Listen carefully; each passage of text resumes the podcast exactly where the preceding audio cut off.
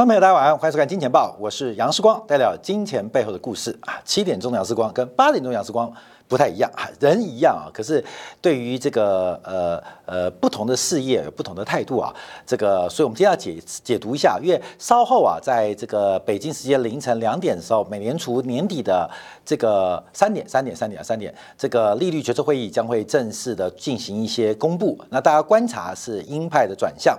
那我们今天题目提到，就是为什么会提到货币政策失灵，就必须从 FED 的这个政策框架。来跟大家说明啊，所以我们今天叫干货收藏，就是呃这一集的图表当中非常值得大家来进行一个收藏，是因为我们的小编们用了非常非常大的心力跟专业的态度来进行的制作。那当然这个故事很长，所以还包括历史回归，那我们可能留在明天呃第二步啊再跟大家提到。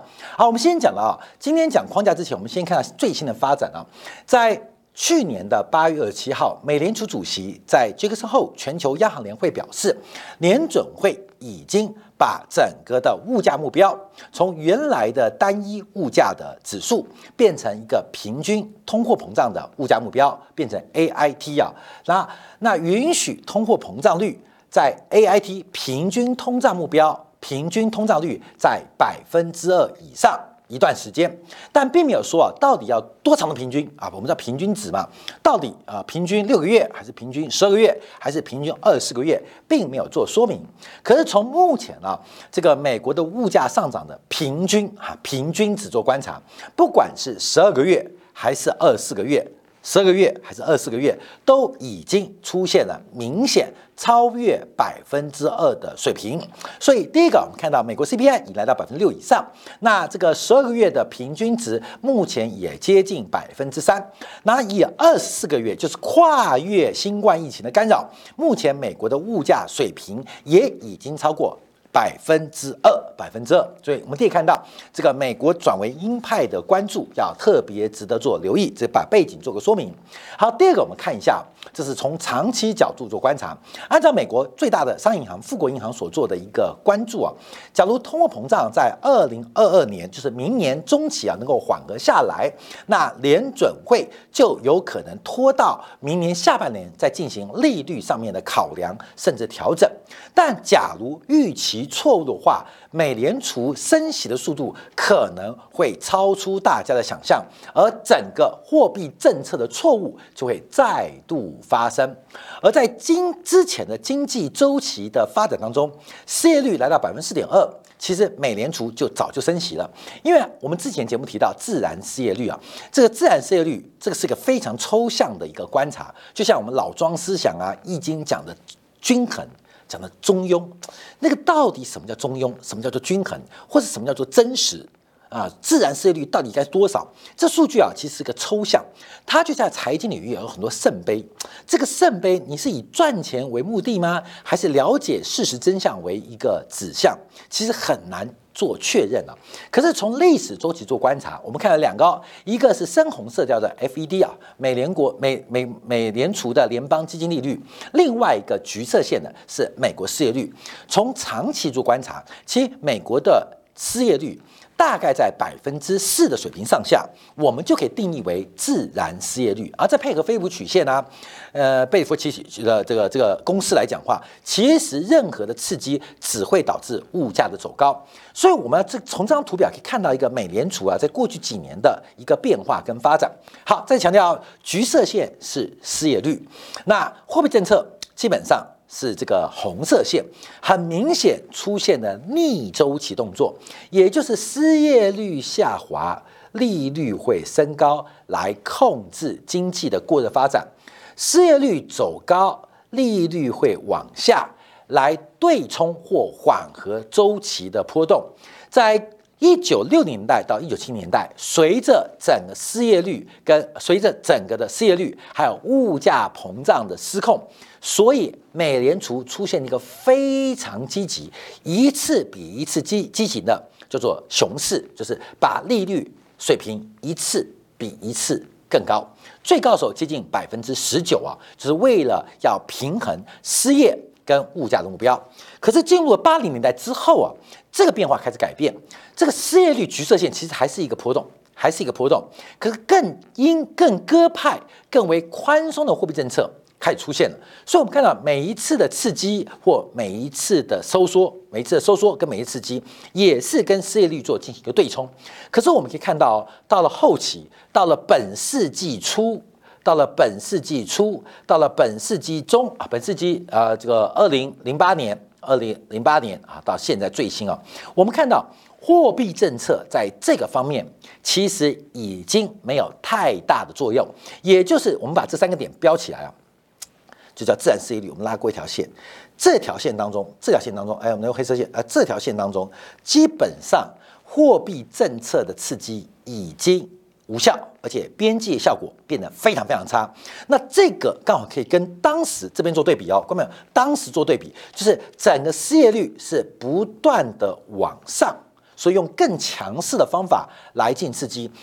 我小时候我跟大家呃提过一个故事啊，这故事就是呃那时候小时候嘛，小时候看那个朱高正霸占那个国会议台舞台啊，我觉得好棒哦，所以有推翻旧世代旧时呃旧时代的英雄出现，不是砸桌打人吗？啊，朱高正，那那时候我外公啊，因为他是国民党的。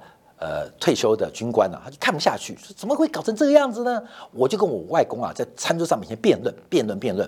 那我外公呢，讲些大道理啊，人生的经验啊。我小朋友嘛，不知道嘛。你看朱高正的时候，我几岁啊？很小嘛，很小就懂事。我们就讲朱高正了不起啊，感觉就是年轻人都这样，我觉得好棒，推翻旧世界。推翻旧制度，推翻旧力量啊！崇拜朱高正啊！朱高正当然在上个月已经过世了，这个时代人物的一个终结跟结束啊啊！跟我外公就就就就就出现了一个常常餐桌上的这口语之争。那我怎么辩赢我外公呢？我就讲一个故事，我讲什么，我说爷爷啊，你生在乾隆元年，我生在乾隆六十年。你知道什么意思吗？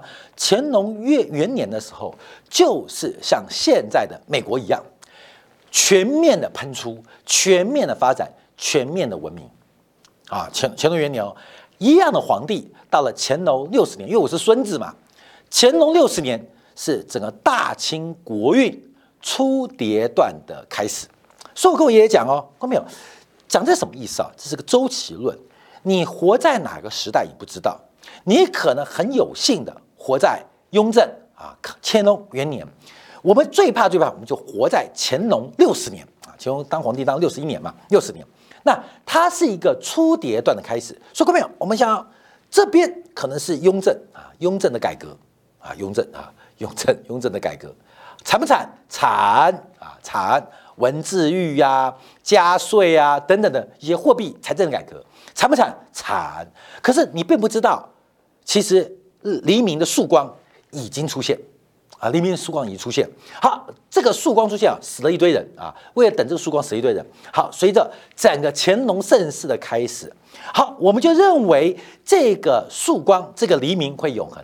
可是可能不知道，现在已经是夕阳无限好，只是近黄昏。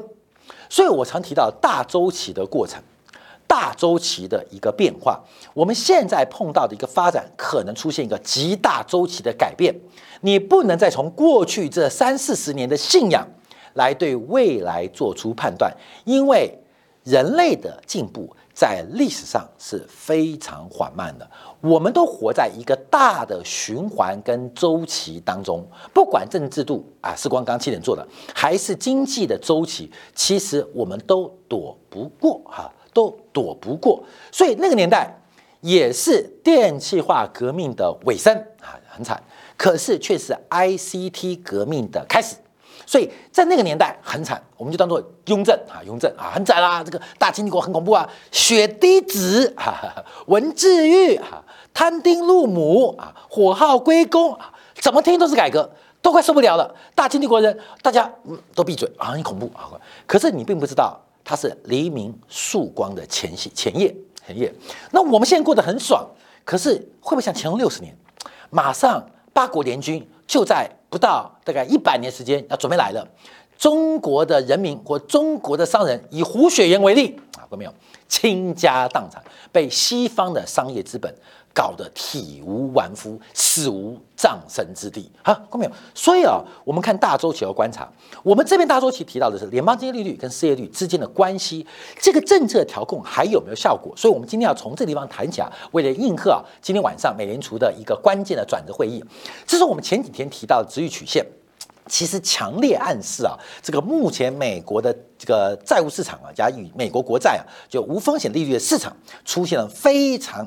恶心的变化，恶心不是骂谁啊？是怎么会出现这种很奇怪的这种呃多个地方的一个拐点啊？这个拐点，而这个拐点其实预示了很多事件正在准备发生。所以讲到美联呃美债殖利率曲线，我们今天必须要分享一下这个美联储的框架。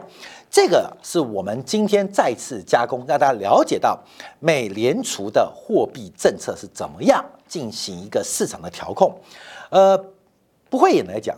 美联储是全球全球在科学力量跟社会的一个观察当中最为前进，而且具有至高无上地位的一个机构啊！这个机构虽然是民营的，可是呃民营民办官营啊，啊民办官营嘛，可他们怎么控制这个利率啊？第一个我们看到。过去啊，美联储的利率有分上下限，而这个上下限在七月九号开始出现改变。以前我们叫这个上下限啊，通常就零到零点二五嘛。上限啊，上限，各位上限。以前的上限叫做存款准备金利率，下限叫做 overnight 隔夜的逆回购利率。好，各位注意哦，所以就基本上会有两条象限啊，一个是隔夜逆回购 overnight 的 RRP 啊，在这边。一个以前叫做存款准备金利率，现在没有喽，现在改为叫做存款金余额的 IRB。好，各位看这个可能看不懂，我们要看一个另外一张图表来让大家了解到这个 IRB。我们先讲这个数字，先讲这个变化，因为啊，在这个呃过去啊，在西方国家的商业银行制度当中，就提出很重要的一个规则，就是要求所有金融存款机构必须在联邦储备系统。在台湾啊，就是中央银行；在大陆啊，就叫人民银行。所有的存款机构都必须提存准备金，存款准备金就是今天啊，不是降准吗？人行降准吗？这个人民币的平均存款准备金率大概是八点四 percent，八点四 percent，什么意思？你收受一百块的存款，你要提拨百分之八点四到人行指定的这个准备金户头。好，注意哦。那今天不是也同时调高了外币的存款准备金率，来到百分之九吗？也就是你收受外币的存款，你必须提拨其中的百分之九到存款准备金户头当中。啊，这第一个，所以不要搞混哦。有提拨比率。第二个，这个提拨的钱，你看一百块人民币存款，我们以大陆为例啊，因为今天实施嘛，一百块，其中一百块存款有八块四毛钱要存到。人民银行的指定户头当中，你收受一百块的外币存款，要提拨九块钱，九块钱到人民银行的指定的这个存款准备金的提拨账户当中。那这个八块钱跟九块钱，哎，存款机构要付利息的哦，所以就出现第二个利率，叫做存款准备金利率。存款准备率跟存款准备金利率是不同的意思啊，所以过去。各国的央行会给这个准备金一点补偿，叫存款准备金利率。存款准备金利率避免商业银行在进行金融杠杆当中受到了局限或受到利息的这个压力、支出的压力，所以通常会给这个存款准备金要求提拨比例存款准备金比率之后，再给存款准备金一个补偿啊，这个存款准备金利率。所以存款准备率跟存款准备金利率基本上是不一样的哦，中间是不一样的哦，所以跟大家特别提到。所以过去啊，美联储会给存款准备金一个补偿，就存款准备金利率。那另外，假如你钱太多了，没地方放，那怎么办？你可以存到央行当中，哎呦，央行存在央行安全嘛，因为央行不会倒嘛，所以就会出现叫做超额存款准备金。在早期的存款准备制度当中啊，超额存款准备金是不给利息的啊，是不给利息的，就不收你保管费就不错了。可是后来在整个存款准备制度的进步当中，又给超额存款准备金。给予补贴，就是我们之前提到的 I O E 啊，I O E 啊，叫 I O E 啊，I O E 就是 I O E 啊，我们有 I O E 啊，所以这个它怎么控制个架构？等一下我们要提到这个架构怎么提到。所以从美联储它有两层的一个发展，一个是 overnight RRP，这是下限，下限啊 RRP，就是当市场利率往下攻击的时候，往下攻击的时候。美联储或一家央行会无限量的把资金收回啊，把资金收回。这个利率现在是百分之零点零五，百分之零点零五。我要记住，就是市场钱再低再低，就是钱多到没有地方借出去、贷放出去，没关系。美联储会用 overnight RRP 零点零五来进行回收。来进行回收，好，这张图表在哪边？在这边，快来来来，在这边啊，在在在这边，在这边，就是目前美国的这个 overnight RRP 当中吸收了一点六兆美金，就是银行钱太多了，不敢放或不想放，那什么地方去呢？就把钱存到了 overnight RP 的这个过程当中啊，这个地方啊，就在这边啊，就就 overnight，就现在这个位置啊，就是 overnight RRP，所以这个是市场的地板，因为你不可能比这个利率更低嘛，因为风。信用最好的就是央行嘛，所以你不可能去借给人家零点零四嘛，那你不是笨蛋吗？你把钱借给央行就好了嘛，你懂吗？所以这个就形成了一个地板，就地板零点零五，以前是百分之零。为什么调到百分之零点零五？请看我们之前经济报提到，因为零不能贯破，美元作为全球的这个本位啊储备本位，它不能跌破零哦，跌破零话会对于美元的储备地位有极大的损害，所以美元不能跟欧元不能跟日元一样跌破零哦，不行哦，这是有一个逻辑上的问题啊，我们之前提过，所以。美联储就把 overnight RP 定在零之上五个 BP，零点零五啊，各位跟大家零点零五。好，那怎么控制上限呢？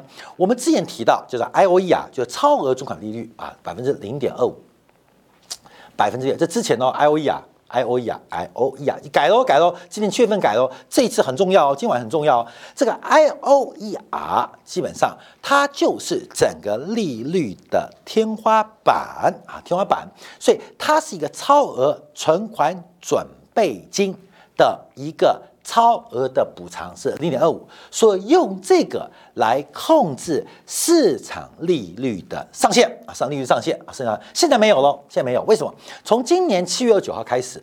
不管存款准备金的利率还是超额准备金的利率，基本上全部采用单一的利率作为叫做 IRB 存款准备金余额啊。那这个利率是多少呢？是零点一五，是零点一五。观众注意哦，现改喽。所以白 IOER 比较高，基本上可以控制这个市场利率的资金的成本啊，基本就是零点零五到零点二五。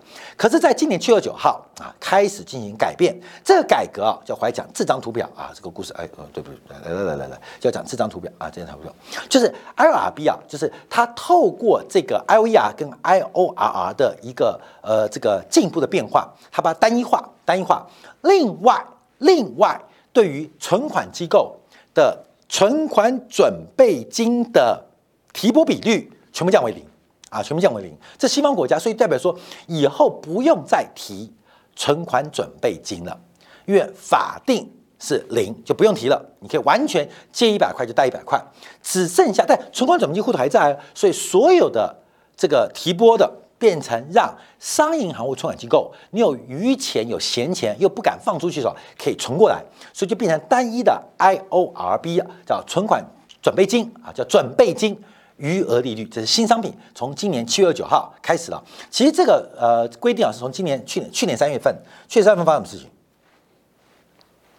嗯，你不知道吗？新冠疫情嘛，所以去年啊，这个美联储的动作非常大，把这个所有准备金比率降为零。还，记得吗？因为我们在三月十九号提到了这个涨到了改变信仰啊，真的改变信仰，不仅你改变信仰，我也改变信仰啊，基本上涨得太夸张。什么原因？就是美联储把整个存款准备金的比率降到零，也代表商业银行可以基本上在资本限制的假设之下进行。无限的一个杠杆的倍数，所以对于资金的创造很重要。这是去年三月二十号提出来的。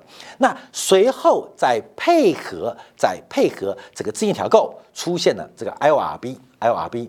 那其实呢，讲到存款准备金利率或存款准备超额存款准备利率啊，基本上是从两千零八年来的。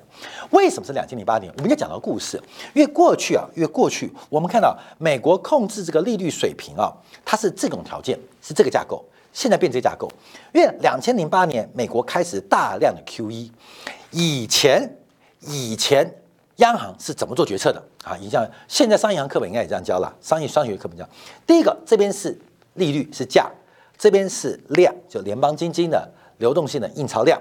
那他怎么做观察呢？他怎么做掌控呢？通常是用价来制约量的变化。QE 就是以前是以价定量，QE 之后包括了中国的银行都是以量来定价。再强调，两千零八年以前是以价来定量，到了两千零八年之后，反过来哦是以量来定价。所以以前呢，以前我们看到基本上在中央银行制度当中是以超额存款准备金利率作为地板。好，后来变天花板哦，等一下再解释啊，变成地板。那央行的重贴现率作为一个相对的中性或天花板，不能叫天花板，中性的位置啊，在这个中间形成了市场上的均衡利率。那这个联邦利率啊，联邦非方瑞啊，基本上就是商业银行他们加权平均的资金成本。所以以前是这样，为什么？以前是以价来定量。在两千零八年 Q E 之后啊，越大量的资金印出来，那这时候就被迫让美联储进行改变，变成以量来定价。那以量来定价，价格还是要做限制啊，所以就出现了 overnight RP。我刚讲的下限，现在零点零五，就是当利钱太多，市市场利率不断不断的往下攻击的时候，有美联储 FED 在这边做一个承接。形成利率水平的地板价，不可能跌破，因为央行会无限量在这个价格地方进行资金的回收，资金回收。那资金假如一旦的反弹跟走高，好，就靠的超额存款准备金利率来进行压制，来进行压制啊，超额存款做压制，所以整个资金水平就被控制在一个非常狭幅的区间，在这个水平当中用量。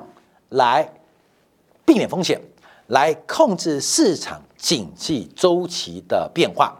好，那为什么我们这样提到？我们今天要观察第一个，因为超额存款准备金利率现在没有喽，只剩下 overnight RRP。那现在美联储的结构是什么啊？快来来来，就是这张图，这最新的最新的。第一个地板价还在，就是地板价，呃，地板价还在，光地板价还在，地板价还没用？不知道，就 overnight RRP 来在这边，在这边，这个地板价，这是地板价。那现在 I O E R 没有了，I O R 也没有，现在 I O R B 它是在这个位置零点一五。那我们常听到美联储利率是零点零五到零点二五啊。那零点二五是什么？零点五是 S R F 常备的回购机制，常备的回购工具。好，过没有？回购工具什么意思？也就是打到地板的时候，美联储会抛售债券回收资金。假如攻到这个零点二五，那美联储不控制呢？它就会买进债券，释放资金啊，根本就在控制哦。所以这边就把钱收回来，往上钱就给你啊，就是买进债券来释放资金。那往下再强调，这时候就是会卖出债券，把钱给收回来。所以美联储在这样控制哦。可现在很麻烦，因为这个 S R F 的工具啊，到底有没有用？我们看到一个零点一五，一个零点五，还有非方瑞零点零八。这个零点二五是我们现在特别做观察的 S R F 工具啊。为什么我们要提到？好，我们来看，第一个地板快被做破了，已经累积了一点六兆，一点六兆代表什么？大量闲余的钱、多余的钱，在存款机构或非存款机构把钱存在存在美联储的相关账户当中。当然了，非美联储的会员当中是不能这样做的，但可以通过这个零点零五的套利操作维维持这个零点零五。所以就又问我这边，比如说我是世光商业银行，你不能存美联储，我可以存。那你钱太烂啊，那行，你借给我，我给你零点零二，我去存美联储零点零五，我赚零点零三。透过这个方式，虽然你不是会员，但仍然可以把市场利率控在零点零五。那钱多到什么地步呢？多高达一点六兆，高达一点六兆啊！这地板哦，这地板呢已经快被做破了。大大量的 QE 钱回流到了美联储的这个 overnight RP 当中啊，后面是地板价。我们今天要讨论的是另外问题，就是我们看到短天期国债、一年期国债我们刚刚讲零点零五这个地板快被做破了，越来越多钱都坐在这个零点零五上，给美联储带来极大压力。我印出去两块钱，回来五块钱；我印出去三块钱，回来八块钱，这地板价。可是天花板呢？哎，理论上大家都坐地上，就没有人站起来了。不是，这市场上我跟你讲，除了很多人坐下来之外，有很多人站起来。我们以一年期的美国国债利率来讲，在过去的时间已经突破了，已经突破了零点二五的水平，来到了零点二八一九。我们刚刚讲到啊，这个 S R F 的工具是以零点二五把资金收呃把资金啊来进行释放，可是，一年这是一年期哦。同样的一年期国债是零点二八一九，那这个利率已经把它灌破了嘛？因为这个利率要在零点二五，啊，灌破就这条线啊，这条线啊，就垂直去，我重来，重来，重来，重来，把它重画一下，零点二五是这条虚线，可是现在市场利率已经明显做突破了，这变什么变化？你明明可以把债券借给美联储，把资金套出来。去享受市场零点二八收益，后面越利率走高，代表债券价格走低嘛？利率走高代表债券价格走低，等于利率走高，很多机构都在卖美国国债，在卖美国国债。可事实上你不用卖呀，你把你的债券抵押给，我后面你不要看利率哦，是要看价格。你把你的债券抵押给美联储是零点二五，怎么讲？就我们举个例子啊，哦，这个假设例子，你把债券抵押给美联储，可能是九十九块，你把市场卖掉是九十八块，哎，那妙了，你会卖九十九块、九十八块，你是会去卖九十九块、九八九十八块，当然是卖九十九块啊。可市场出现一个反向，大家不去找美联储来这个呃做置换、做回购，反而在市场上疯狂抛售。我们以一年期国债为例哦。也就是除了美联储的地板，现在有一点六兆资金压在那边，把地板快做破了。同时，高个站起来了，把天花板也给顶破了啊！这美联储天花板也被突破了。所以，我们再看下一张图表，跟大家来做分享。所以，我们看到目前整个美联储的一个结构出现非常大的一个政策失误。或政策失控的空间。我们从一年期美债跟美联储的有效联邦的利率啊来做观察，可以很明显，这个利差正在大幅度的扩大，也就是市场的高个们、高个们啊，基本上已经开始来冲撞美联储，而这个市场力量是非常巨大的。我们从过去的经验可以看到现象，当这个市场的利率跟非方瑞出现巨大利差，它会倒逼美国必须升息，不是美联储想不想升息的问题，是没办法，因为高个站起来了，把天花板给顶破了。所以目前美国的这个不管是零点零五 overnight RP，还是这个 SRF 的顶啊，这个常备的回购工具，它的天花板底被打破了，头也呃天花板也被穿破了。我们 这这个概念就很特别啊！你住二楼，你先看到一楼，而且头上还看到三楼。所以美联储的政策在今晚上必须做出很重大的改变。整个市场对于美联储的威胁不断加剧，而美联储已经错过最好的调节机会，也就是目前美联储的货币政策虽然在华尔街的大道上，可是出不了。纽约美联储的大门，外面没有人鸟你美联储，这是目前美国债券市场失控的一个状况。美国资金市场，不管是短期的流动性，还是对于债券债务的流动性，都出现了严峻的挑战。那会不会改变？它必然改变，因为。这个基本上啊，这个呃，阴力呃自导嘛，所以它这个顺向动作，我们要特别关心，要特别小心美联储这边修正的动作。那修正的幅度多大？除了现实我们观察到市场的一个呃美联储的货币框架之外，更重要的是美国的货币目前所的目标，不管是失业率跟物价带来更大的威胁。面对二零二二年上半年，这个西方国家货币政策失误的可能性越来越大，到底会出现什么样的发展？要请大家特别特别的提防跟小心。好，休息回来，我们要观察一下大陆的一个经济指标跟数据啊。那包括公布了这个消费数据不好，包括了固定投资不好，甚至大陆的房价持续走低。而大陆房价的走低，意外引发今天国常会要给普惠金融还有中小型企业开始发现金，这会有什么样的影响呢？我们休息一下，在精雅部分为大家做进一步的观察跟解读。